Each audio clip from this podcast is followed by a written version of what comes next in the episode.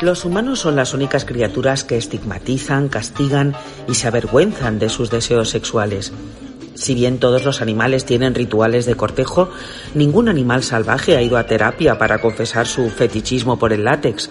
La abeja reina se acuesta hasta con 40 parejas en una sesión y vuelve a su colmena empapada de semen con las pollas cortadas de sus conquistas, pero ni un solo zángano la llamará puta. Los babuinos macho se follan alegremente todo el día sin temor a ser enviados a terapias de reorientación sexual. Por el contrario, la culpa que sentimos los humanos por nuestros deseos puede ser paralizante y se infligen severos castigos a aquellos que rompen las reglas. Esto demuestra el inmenso azar absurdo que es el universo.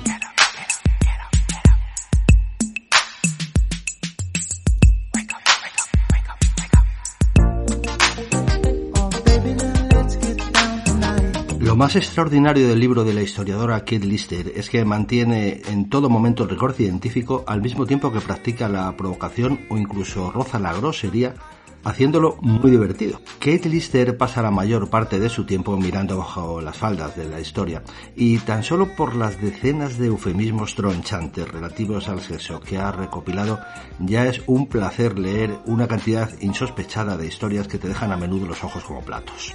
Contiene suficientes investigaciones como para crear una prueba sobre el sexo digna de esas que con frecuencia aparecen en revistas tipo Cosmopolitan.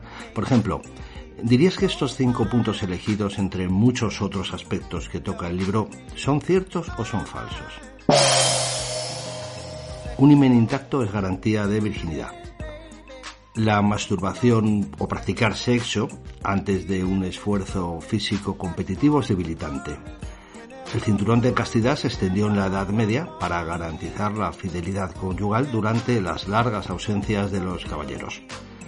La práctica tántrica de bloquear las emisiones del semen mejoran la salud y potencian la energía, mientras que la masturbación frecuente aumenta el riesgo de cáncer de próstata. O esta última, los médicos victorianos empleaban máquinas masturbadoras contra la histeria femenina. La gente sigue creyendo que el ejercicio y la equitación pueden romper el himen, y no es así. En los años 90, Tampax seguía asegurando a las jóvenes que los tampones no harían estallar sus cerezas.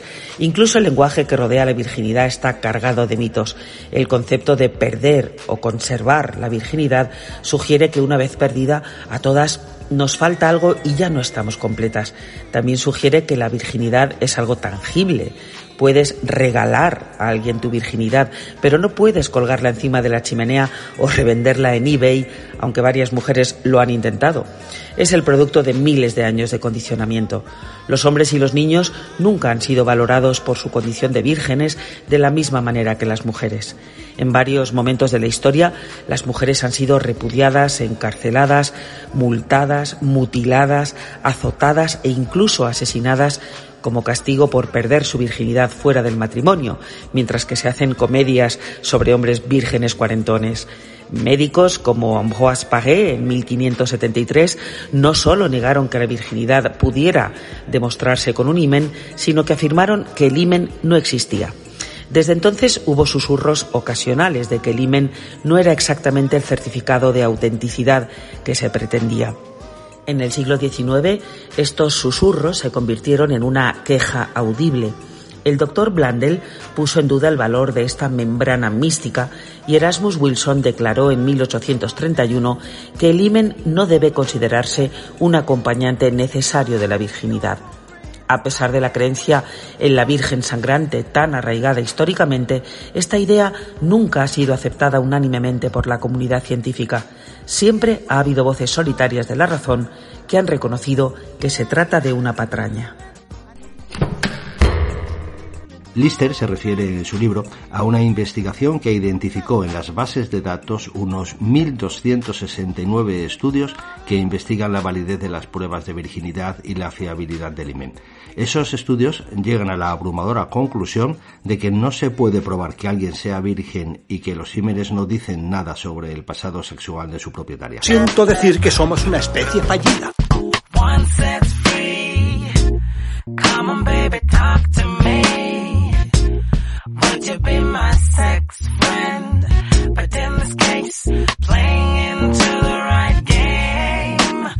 Mito de la Virgen Sangrante ha sido y sigue siendo muy frecuente. Aparte de para fingir en su noche de bodas, otra razón era que la virginidad se pagó muy bien durante siglos y se sigue pagando todavía en los países que aceptan el negocio del sexo como parte de una fuente de ingresos turísticos. Desde la historia de la Celestina española en el siglo XV hasta la de la novela erótica inglesa Fanny Hill en el siglo XVIII, las vírgenes fueron un negocio muy lucrativo. Cualquier chica trabajadora del sexo sabía cómo falsificar un himen y aparentar el sangrado. En los prostíbulos lujosos ingleses, por ejemplo, en los postes de la cabecera de la cama elegida por la madame para el cliente, había un pequeño cajón perfectamente disimulado en las molduras de la madera que escapaba a la búsqueda más curiosa. Estos cajones se abrían o cerraban con un resorte silencioso y estaban provistos de un vaso de cristal poco profundo lleno de sangre fluida en la que había una pequeña esponja empapada que no requería más que sacarla y apretarla adecuadamente entre los muslos. Otro truco menos sofisticado era colocar un corazón de pájaro o una vejiga de cerdo cosida y llena de sangre en la cavidad vaginal para que cediera en el momento oportuno. Y sin embargo el mito persiste y las mujeres son sometidas rutinariamente a exámenes inútiles e invasivos buscando determinar su experiencia sexual. En la actualidad, los exámenes de virginidad se realizan en gran medida a mujeres solteras, a menudo sin su consentimiento o en situaciones en las que las personas no pueden darlo. En Sudáfrica y Suazilandia se han realizado pruebas de virginidad a colegialas para desalentar la actividad sexual prematrimonial. En la India, la prueba ha formado parte de la revisión médica tras una agresión sexual a las mujeres víctimas de violación. En Indonesia, el examen ha formado parte del proceso de solicitud de ingreso de las mujeres al cuerpo de policía. La virginidad no es algo tangible. El himen es simplemente un tejido elástico dentro de la vagina, pero no la sella como una tapa de tupper. Tiene diferentes formas y grosores, algunos sangran cuando se rompen y otros no. El himen no estalla en absoluto cuando se rompe y no puede demostrar la historia sexual más de lo que podría hacerlo tu codo. La virginidad no se puede perder porque es una invención, no un hecho físico, por muy brillante que sea tu orina. Y tú escucha, las mujeres debilitan las piernas. Sí, pero a mí esa chica me gusta. Pues que te entrene ella. ¿Quieres que te haga un masaje? No, solo, solo quiero descansar, seguir sentado. ¿De veras? Sí, de veras. Adrián, lo digo en serio. No se puede jugar durante el entrenamiento, hay que reservar fuerzas. Lo dices en broma. Lo digo en serio. En cada campeonato mundial abundan los rumores acerca de los entrenadores que imponen un embargo sexual a sus jugadores antes de un partido. Es importante afirmar, antes de seguir adelante, que no hay absolutamente ningún dato científico que apoye esta teoría en 2016 una revisión sistemática de toda la evidencia científica sobre los efectos de la actividad sexual en el rendimiento deportivo concluyó que la actividad sexual el día antes de la competición no ejerce ningún impacto negativo en el rendimiento. El entrenador de los New York Yankees, Casey Stengel, dijo una vez, no es el sexo lo que destroza a estos chicos, sino quedarse despiertos toda la noche en busca de él. Sin embargo, el mito persiste.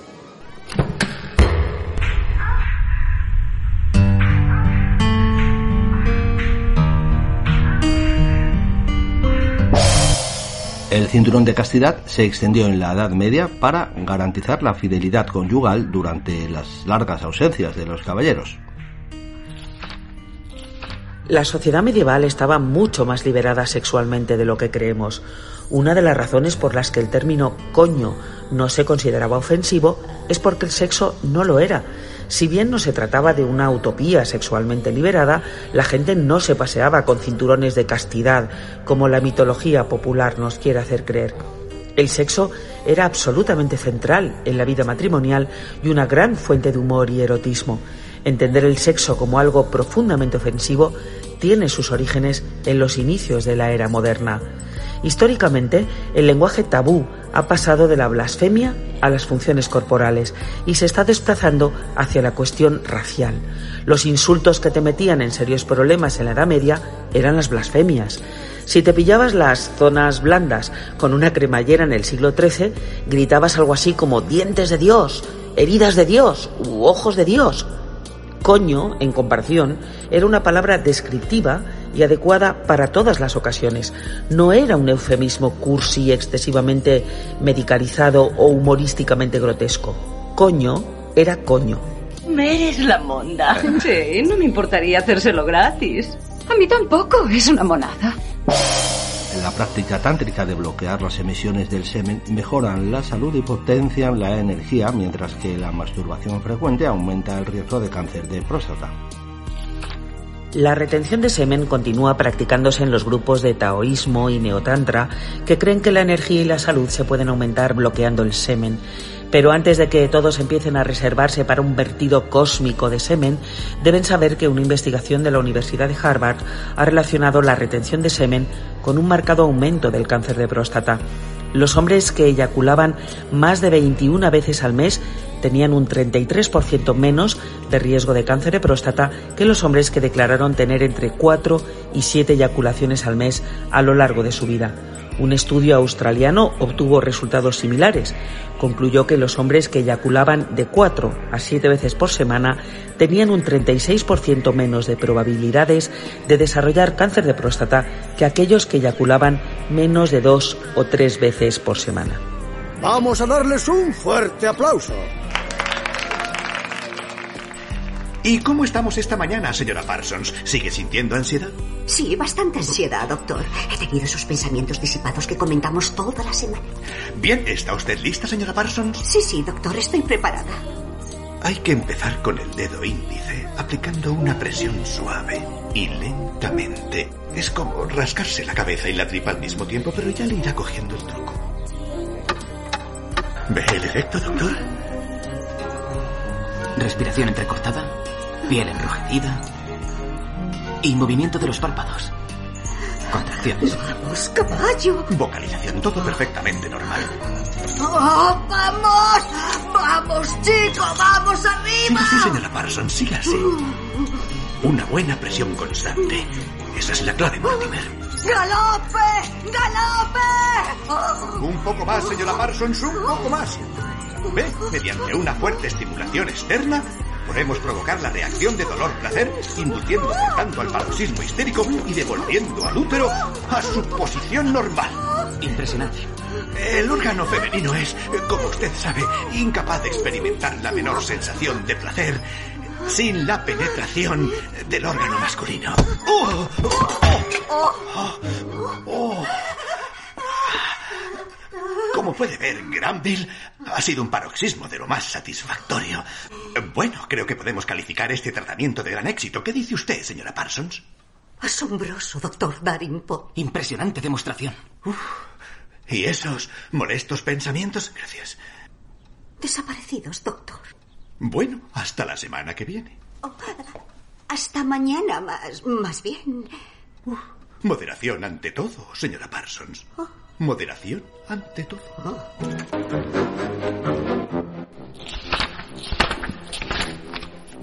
Estoy segura de que habréis oído esta historia. Los médicos victorianos inventaron el vibrador para masturbar hasta el orgasmo a las mujeres porque les dolían los brazos a fuerza de haber estado haciéndoselo con los dedos a un sinnúmero de pacientes en su esfuerzo por curar la histeria. Nos encanta esta historia a todos, me encanta esta historia. A Hollywood le gustó tanto esta historia que las películas Bienvenidos a Wellville e Histeria están basadas en ella. Pero por desgracia no es más que una historia, es una leyenda urbana. Como en todos los grandes mitos, encontramos en ella algunos destellos de verdad. Esta historia nos gusta particularmente porque entra de lleno en el corazón histérico de la hipocresía sexual victoriana ante la que disfrutamos poniendo los ojos en blanco. ¿Sabías que los médicos victorianos hacían pajas a sus pacientes, pero consideraban que exponer las patas de las mesas era algo sexualmente obsceno? Estoy tan feliz de que no seamos así hoy en día. Bueno, quizá lo de las patas de las mesas sea también un mito, pero es un libro aparte. La base de la teoría de los médicos masturbadores se halla en el libro de Rachel Maines, Technology of Orgasm, de 1999. En él, Maines plantea la hipótesis de que los médicos masturbaban hasta el orgasmo a las mujeres por razones de salud y que los vibradores no eran más que una bendición para ellos que sufrían lesiones en su dedo índice a raíz del esfuerzo reiterado. Más aún, Maines sostiene que esta práctica se remonta a la época clásica.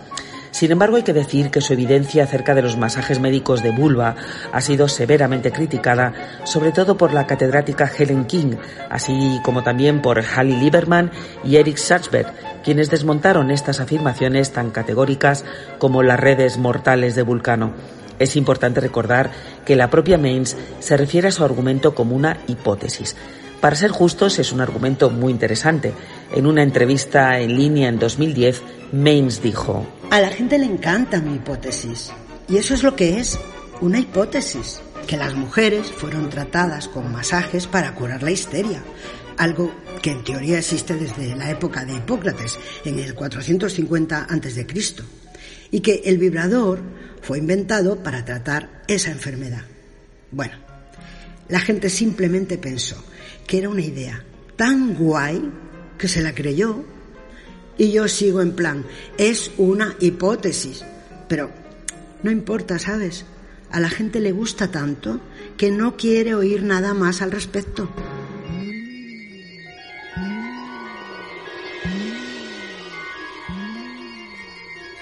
Oh,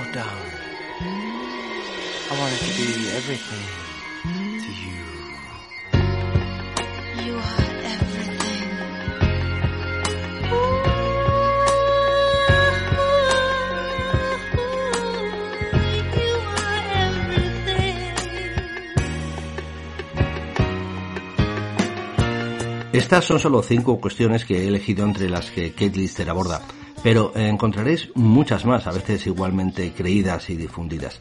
En el libro hay filología, el origen de muchas palabras relacionadas con el sexo y su historia, también creencias que vienen desde Babilonia, pasando por griegos y por romanos, de donde procede el término más usado y superviviente de los que usamos, prostituta. Es una palabra latina compuesta por dos ideas, pros, que significa adelante, como proscenio, y vender. Los historiadores creen que en las tarimas elevadas donde se mostraban los esclavos a la venta en los mercados, las chicas más hermosas y atractivas se ponían en primera fila o se las hacía avanzar hacia el borde del tablado para exhibirlas mejor y antes que al resto. El sexo mueve a los humanos para bien y para mal y en cualquier caso el libro de Kate Lister es un placer de información, datos y muy a menudo desenfado y sentido del humor. Disfrutadlo.